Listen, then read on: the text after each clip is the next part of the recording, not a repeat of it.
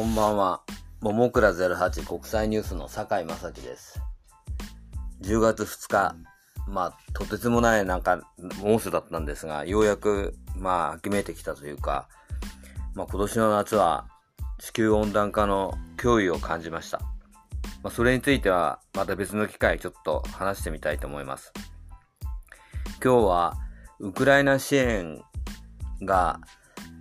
まあ、次第になんていうか、こう、ちょっと危なくなってきてる証拠が見えるので、それについてちょっとお話ししてみたいと思います。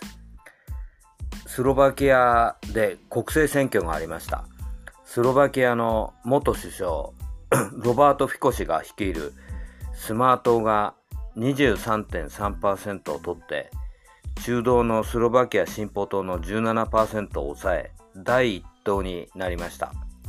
で、まあ、連立政権が必要なんですが、まあ、このスマートが、まあ、政権を樹立するのはもう確実と見られています。で、この党なんですが、まあ、何を言ってるかというと、ウクライナ支援から手を引いて、まあ、ロシアと関係を改善して、まあ、その、まあ、原油や天然ガスだと思うんですが、ロシアからエネルギーを、ま、安く手に入れたいということが本音にあるようです。で、このスロバキアという国なんですが、冷戦中は、まあ、東側に属していたんですが、まあ、そうした、まあ、過去の経緯もあり、まあ、その、冷戦を知っている、まあ、高齢者なんでしょうが、人々は、には、親ロシア派が多いということです。で、ハンガリーが、まあ、その NATO の中では例外で、まあ、非常にロシアに近いんですが、まあ、スロバキアもハンガリーの後を継いで、まあ、ロシアとの関係改善を目指す動きに進んでいくものと思われます。で、まあ、こうした動きは、まあ、なんていうか、他にもヨーロッパであります。ドイツ東部では、まあ、右翼のドイツ大隊党という、まあ、なんか最近の報道だと、まあ、ナチ、まあ、ヒトラーのナチの考え方を持っているということで、ドイツ政府が非常に警戒しているそうですが、このドイツ大隊党が台頭しています。東部ドイツです。で、このドイツ大隊党もウクライナ支援をやめて、その、ロシアとの関係改善を目指すべきだということを主張しています。で、まあ、ドイツ東部でなぜこうした右翼政党が伸びてるかっていうのは、やっぱりその東ドイツ、まあ、東ドイツとは今言いませんが、ドイツ東部での経済的な、まあ、遅れっていうのがやっぱ影響してるんだと思います。で、この来年2024年11月にアメリカの大統領選挙があります。で、この時もし、その共和党、あるいはトランプ大統領、トランプさんが、まあ、大統領になるってことですか、2回目の。あるいは共和党が勝利すると、まあ、やはり、その、もうすでにトランプ氏はもうそうした発言をしているんですが、ウクライナ支援から手を引、アメリカは引くということを断言しています。それももう24時間以内にやってしまうというようなことを言っています。まあ、その今話しました、そのスロバキア、それからドイツ、まあ、まあ、これ右翼ですが、ドイツ大隊と、それから、まあ、アメリカの来年の大統領選挙。まあ、こうした、なんていうか、まあ、まあ、選挙によって、まあ、動いていくわけですが、まあ、動きが次第に出てきているので、まあ、ウクライナのゼレンスキー大統領も、もちろんこうした動きが分かっていると思うので、まあ、その、なんというか、心穏やかではないのではないかっていうふうに思います。それから、もう一つが、まあ、ロシアの、対ロシア制裁の抜け道についてちょっとお話ししてみたいと思います。まあ、この、抜け道になっている国っていうのがあるんですが、これが最近、まあ、ナゴルノカバロフ、あカバロフで、ま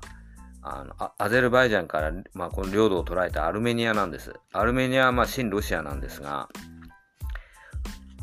このフランス24なんかの報道なんかにもよりましても、アメリカの中古車、2023年にアメリカの中古車は、かなり、まあその、アルメニアを通じてロシアに、まあなんか売却されたそうです。ジョージアの港、ポティにまずアメリカの中古車が送られて、そこで修理されてから、アルメニアで顧客顧客の紹介を行って、その後にジョージアから地上輸送でロシアに送られているそうです。で、アルメニアの、アルメニアのギュムリン、ギュムリという町があるんですが、ここの顧客ターミナルには、まあ、海外の中古車が、まあ、列をなして搬入されているってことです。で、この中にはトヨタのアルファードやトヨタのベルファイア、まあ、これ日本名で、まあ、ベルファイアなんか、そのままベファイアと呼んでるのか、あるいは日本名では違う名でちょっと名前で呼ばれてるのか、ちょっと私にはわかりませんが、日本車も含まれているということです。つまり、まあ、日本政府はロシアへの中古車輸出を禁止しましたが、その、その後も、まあ、数はもちろん減っているでしょうが、アルメニアを介して、まあ、アメリカの中古車、あるいはその、まあ、ドイツの中古車と一緒に、日本の中古車も、ロシアに依然、まあ、輸出されてるっていうふうに、まあ、見られています。まあ、なんていうか、今日はちょっとロシアについて、ロシア絡みの話、まあ、ウクライナ絡みについて、まあ、お話ししましたが、まあ、今年の夏は非常に暑くて、まあ、先ほど話しましたように、まあ、地球温暖化の脅威というものを感じました。で、まあ、これについてはちょっと後々また詳しくお話ししたいんですが、まあ、その MIT、アメリカのまあ MIT っていう、まあ、あの、有名なマサチューセッツ工科大学みたいな、有名な大学があるんですが、まあ、そこの研究なんかだ、マサチュあ、MIT グローバルかな？というようなところで、まあ、言ってましたが、この急速な温暖化によって、まあその MIT の調査によると、まあ、世界の海流ですね、まあ親潮とか、その、なんていうか暖流、寒流っていうのがありますけど、この世界の海流が、まあ劇的な流れの変化を起こして、まあ、ここがちょっと意外なんですが、イギリスや西ヨーロッパは、急速な温暖化が進んだ結果、氷河期になるっていうような、まあ歴史的な証拠があるってことです。で、だからまあ、その温暖化によって、そのまあ、その、まあ、その今言いました海流の流れが、まあ、劇的に変化するってことが起きるってことですね。その結果、西ヨーロッパは温暖化とは逆に氷河期が来るっていうような、まあ、過去の歴史の中でそうしたことがあったようです。で、これについては後々もう少し詳しく調べてまたお話ししてみたいと思います。桃倉08国際ニュースの坂井正樹でした。